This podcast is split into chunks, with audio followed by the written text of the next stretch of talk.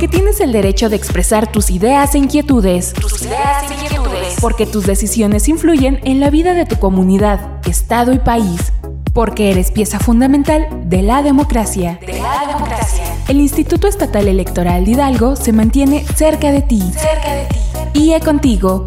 Porque en democracia todas las voces cuentan. IE contigo. Comenzamos. Comenzamos.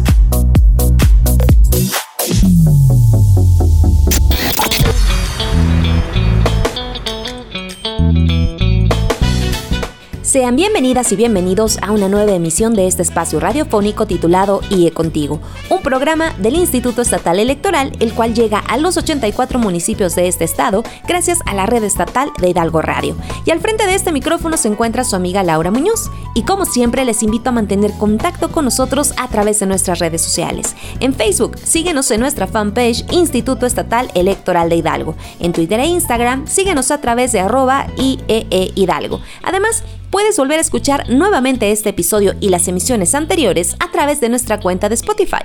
Síguenos como Instituto Estatal Electoral de Hidalgo. Esto Sigue Contigo. Comenzamos. Entre palabras, nuestro espacio de entrevistas. Amigas y amigos, hoy les hemos preparado una entrevista muy interesante. Se encuentra con nosotros el maestro José Guillermo Corrales Galván. Él es director ejecutivo jurídico del Instituto Estatal Electoral de Hidalgo. Director, siempre es un placer que nos acompañes en este espacio de IE Contigo. Hola Laura, igualmente para mí, muchas gracias por la invitación, estoy a sus órdenes. Director, pues finalmente el pasado domingo 5 de septiembre tomaron protesta las 30 diputadas y diputados que integran la 65 legislatura del Congreso del Estado y el Instituto Estatal Electoral de Hidalgo fue pieza clave, ya que nos correspondió la responsabilidad de organizar este proceso electoral local y como es de conocimiento público, de las 30 diputaciones, 18 se eligen a través del principio de mayoría relativa y 12 bajo el principio de representación proporcional. Se podría decir que de las últimas fases del proceso electoral son, luego de la jornada electoral y los cómputos, la resolución en los tribunales sobre los medios de impugnación que la ciudadanía, los partidos políticos y actores políticos pueden ejercer en su derecho. Platícanos, por favor, la cronología que siguió para que fuera posible la integración de esta 65 legislatura del Congreso local. Fue sin duda un caso muy interesante y logramos ver en acción toda la maquinaria electoral en su máxima expresión. Sí, efectivamente, Laura. Mira, eh, el Consejo General eh, resolvió esta primera asignación de 12 diputaciones bajo el criterio de ponderar o de, digamos de darle mucha más importancia a evitar una subrepresentación para no violar la Constitución que estrictamente seguir el procedimiento del código. Si seguíamos el procedimiento del código, violábamos la Constitución. Así de sencillo. No podíamos hacer eso, el Consejo General determina eh, ponderar eh, lo que determina la Constitución. Sin embargo, esto pues afectó no, como sabemos, intereses de partidos políticos y de propios candidatos que no fueron eh, asignados con una diputación de representación proporcional. Y esto significó que, eh, bueno, pues impugnaran la designación e impugnaran la resolución del instituto en el Tribunal Electoral del Estado de Hidalgo en una primera instancia. Eh, digamos que es, es por diseño legal, por diseño constitucional la primera instancia a la cual los partidos inconformes y los ciudadanos inconformes deben recurrir y el Tribunal Electoral eh, confirmó nuestra resolución, eh, determinó el Tribunal Local que el Instituto eh, realizó la asignación conforme lo marca la Constitución, que sí debimos de haber ponderado la Constitución.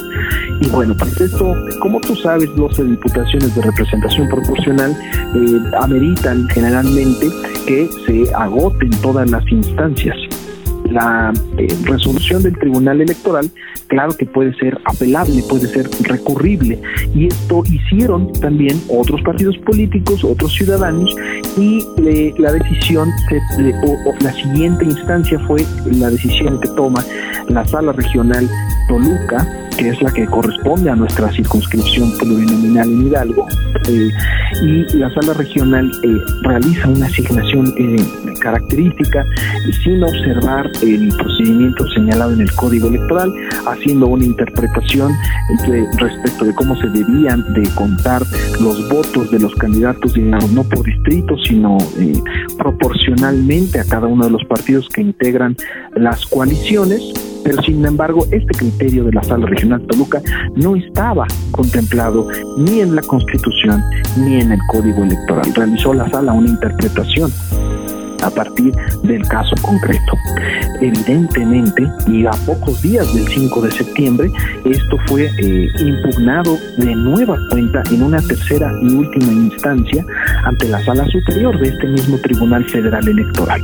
Y la Sala Superior, el 4 de septiembre, resolvió realizar la asignación bajo el mismo criterio que originalmente el Instituto Electoral había realizado, que fue ponderar la Constitución, poner por encima el criterio que señala la Constitución de evitar una subrepresentación de los partidos políticos a estrictamente seguir eh, el, procedimiento establecido en el código. Esto significó que revocó la sentencia de la Sala Regional Toluca y en definitiva realizó la asignación.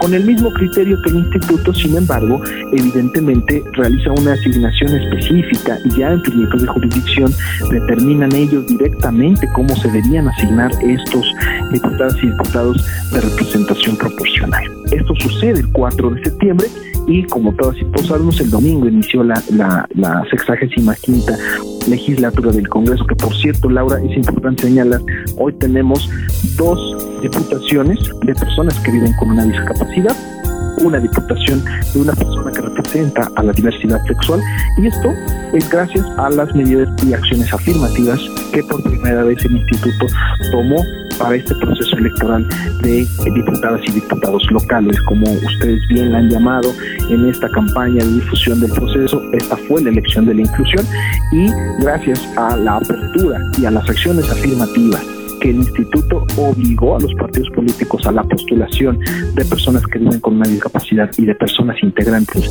de la comunidad de la diversidad sexual. Es que hoy tenemos tres espacios para estas dos acciones afirmativas, además de evidentemente la acción, la acción afirmativa de la postulación e integración del Congreso de personas eh, indígenas. Entonces, esto es muy importante porque es la primera vez que vamos a tener realmente una representación de muchos más grupos sociales, de muchos más grupos, eh, sobre todo grupos que no habían sido representados en el Congreso en la toma de decisiones de la política estatal, lo cual me parece de la mayor trascendencia. Bueno, pues eh, bien lo mencionas y es eh, algo que a nosotros nos hace muy felices porque desde hace bastantes semanas, más bien semana con semana, eh, le que le damos seguimiento a este proceso electoral, les recordamos a nuestras y nuestros radioescuchas que esa fue la elección de la inclusión. Entonces, nos hace muy feliz comunicarles que este Congreso, bien lo dices, estará integrado además de garantizar la paridad de género por personas menores de 30 años, por personas indígenas, personas con discapacidad y pertenecientes a la diversidad sexual. Eh, director, muchísimas gracias por habernos acompañado y haber compartido con nosotros esa información tan importante con nuestro público de IE Contigo. ¿Algo más que desees agregar? Agradecerles de nueva cuenta y encantado como siempre Laura de estar en su programa y evidentemente el instituto ahora que ya ha terminado el proceso electoral local realizará en breve la declaratoria de conclusión de este proceso para abocarnos de cara a lo que viene que en diciembre iniciamos el proceso electoral local para la renovación de la gubernatura del estado. Y de nueva cuenta únicamente agradecer el espacio y la oportunidad. Muchas gracias Laura bueno, pues ahí lo tienen. Estuvo con nosotros el maestro Guillermo Corrales Talván, que él es director ejecutivo jurídico del Instituto Estatal Electoral de Hidalgo. Gracias por haber atendido nuestra invitación y esperamos contar con tu presencia en futuras ocasiones. Mientras tanto, nosotros seguimos con más información. Es momento de los acontecimientos más relevantes de la escena político-electoral de México e Hidalgo. IA Informa. IA Informa. El pasado domingo 5 de septiembre entró en funciones la 65 legislatura del Congreso del Estado de Hidalgo. A continuación te presentamos los nombres de las y los diputados hidalguenses que han rendido protesta de su encargo para el periodo 2021-2024. Integración de quienes encabezan las fórmulas por el principio de mayoría relativa o voto directo por cada distrito electoral respectivamente. Distrito 1, Simapán, María del Carmen Lozano Moreno, Distrito 2, Zacualtipán de Ángeles, Reginaldo González Viveros, Distrito 3, San Felipe Orizatlán, José Noé Hernández Bravo, Distrito 4, Huejutla de Reyes, Fortunato González Islas, Distrito 5, Ixmiquilpan, Edgar Hernández Dañón, Distrito 6, Huichapan, Rodrigo Castillo Martínez, Distrito 7, Misquiahuala de Juárez, Lisette Marcelino Tobar. Distrito 8, Actopan, Erika Araceli Rodríguez Hernández. Distrito 9, Metepec, Miguel Ángel Martínez Gómez. Distrito 10, Apan, Jorge Hernández Arauz. Distrito 11, Tulancingo de Bravo, José Antonio Hernández Vera. Distrito 12, Pachuca de Soto, Citlali Jaramillo Ramírez. Distrito 13, Pachuca de Soto, Elvia Yanet Sierra Vite. Distrito 14, Tula de Allende, Octavio Magaña Soto. Distrito 15, Tepeji del Río de Ocampo, Tania Valdés Cuellar. Distrito 16, Tizayuca, Juana Vanessa Escalante Arroyo. Distrito 17, Villas del Álamo, Jesús Osiris Leines Medésigo. Distrito 18, Tepeapulco, María Adelaida Muñoz Jumilla. Diputadas y diputados que encabezan las fórmulas por el principio de representación proporcional o plurinominales. Partido Revolucionario Institucional. Julio Manuel Valera Piedras. Rocío Jacqueline Sosa Jiménez. Michelle Calderón Jiménez. Juan de Dios Pontigo Loyola y Alejandro Enciso Arellano. Por el Partido Acción Nacional, Silvia Sánchez García. Por el Partido Morena, Francisco Javier Berganza Escorza, Sharon Macotela Cisneros, Timoteo López Pérez, Luis Ángel Tenorio Cruz, Adelfa Zúñiga Fuentes. Y Lucrecia Lorena Hernández Romualdo. Es así como, bajo la aplicación de la normativa legal local de las diputaciones de representación proporcional, se garantiza la integración del Congreso local con 15 hombres y 15 mujeres, es decir, se garantizó el principio constitucional de paridad de género. Además, gracias a las reglas inclusivas de postulación implementadas por el IE en las diputaciones plurinominales, podremos contar con la representación de jóvenes menores de 30 años, de personas indígenas y por primera vez en la historia de Hidalgo, la representación de personas con discapacidad y de la diversidad sexual. Recordemos que la asignación de diputaciones de representación proporcional busca el equilibrio de las fuerzas políticas en el Congreso, por lo que el IE actúa de manera imparcial y en apego a los principios legales que rigen la función electoral.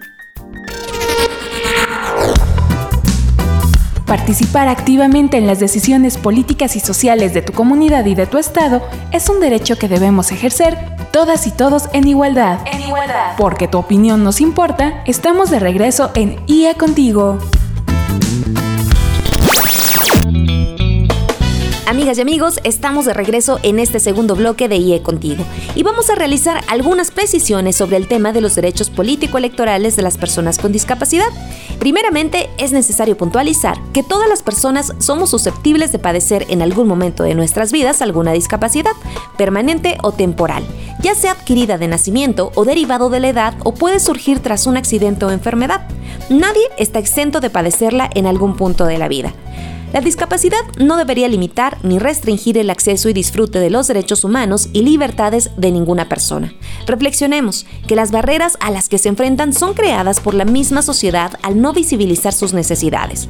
Por ejemplo, una barrera grave a la que se enfrentan las personas con discapacidad es el acceso al trabajo, pues solo el 39% de estas personas tienen un empleo y ganan 33.5% menos que una persona sin discapacidad.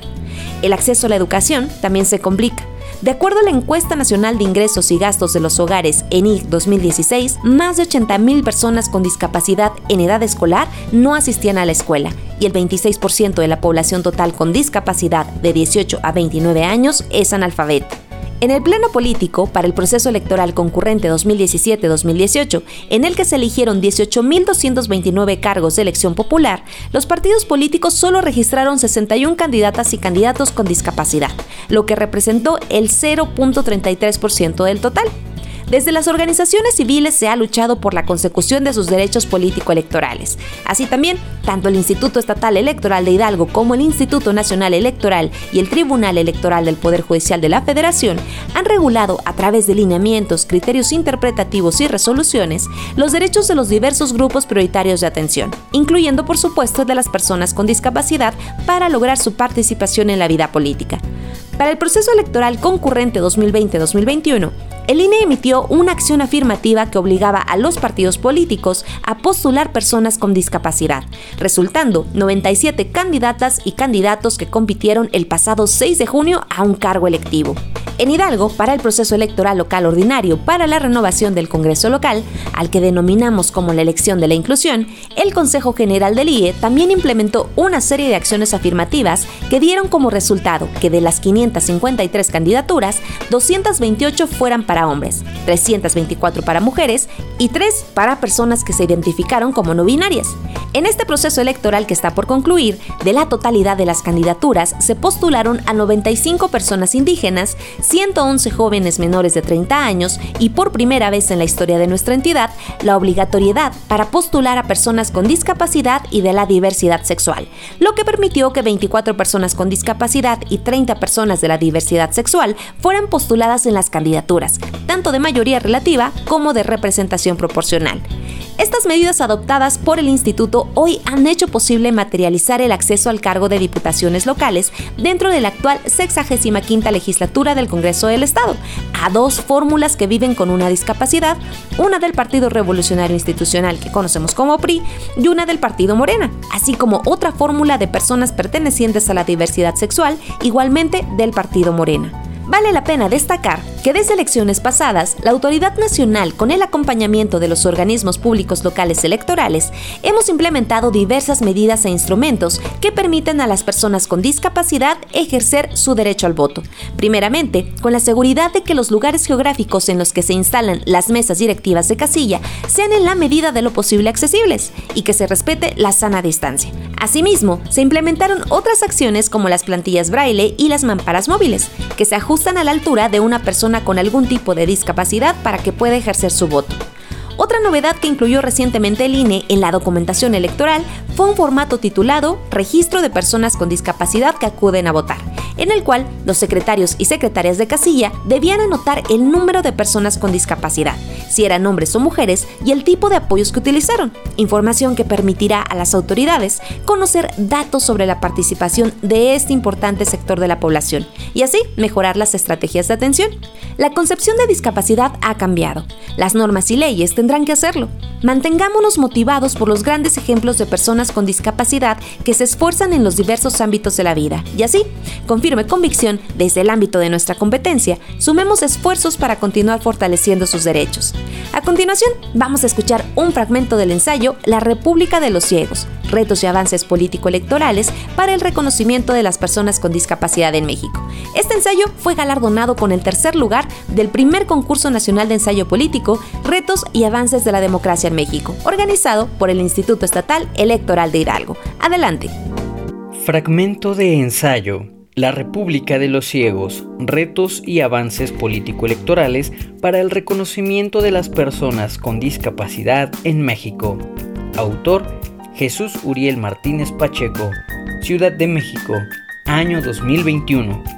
En tierra de ciegos, el tuerto es rey. Reza cierto adagio popular ampliamente extendido. El refrán, alimentado por el sentido común ya anquilosado en el imaginario de cientos de generaciones, asigna posiciones claras al lugar del ciego y al lugar de el tuerto. El razonamiento es directo, limpio, claro, preferible ver con ambos ojos pero entre ver a medias y no ver, preferible ver a medias. Este dicho popular claramente desconoce los avances del así denominado modelo social de la discapacidad. Ignora la diferencia entre particularidad biológico-conductual y discapacidad. Pretende presentar la discapacidad como parte del ser de la persona sin reconocer que toda discapacidad es situacional y contextual. ¿Qué pasaría si en ese mundo todo estuviera en lenguaje braille? ¿Qué pasaría si estuvieran socialmente reconocidas y valoradas otras formas de ver y de mirar a través del tacto, del gusto, del oído y la intuición? ¿Qué ocurriría ante tal panorama? ¿Qué posibilidades políticas abre dicho escenario?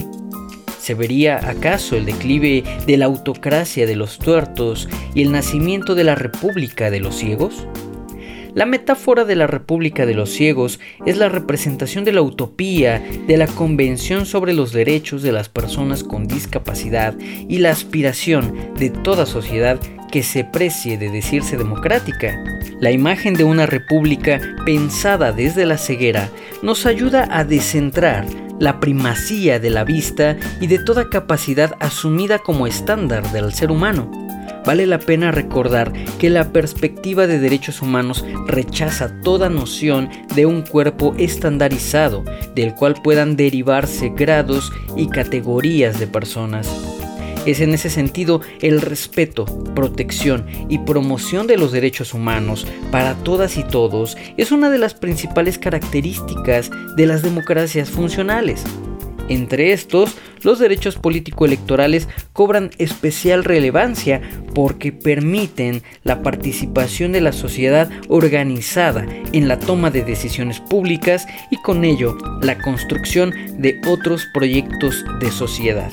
Para el caso de las personas con discapacidad, las desigualdades estructurales las han colocado históricamente en una posición de mayor desventaja con respecto a las personas sin discapacidad en prácticamente todos los contextos sociales, salud, educación, trabajo, participación política, etc tal como señala la encuesta nacional sobre discriminación en ADIS 2017. Entre palabras, nuestro espacio de entrevistas. Amigas y amigos, se encuentra con nosotros Jesús Uriel Martínez Pacheco, ganador del tercer lugar del concurso Retos y Avances de la Democracia en México.